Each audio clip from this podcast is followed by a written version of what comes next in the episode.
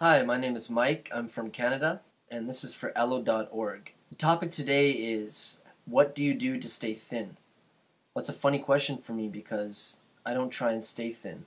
Uh, in fact, I have a super fast metabolism, so no matter how much I eat, no matter how many times a day I eat, I don't gain any weight.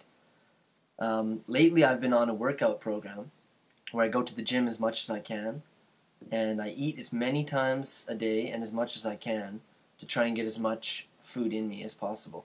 But it, the key is not just to eat as much as you can, but while you're keeping up with eating as much as you can, you have to be going to the gym on a regular basis so that the weight that you gain is going to be muscle weight and not fat weight. But the thing is, at the same time as eating a healthy diet, you have to take the right supplements.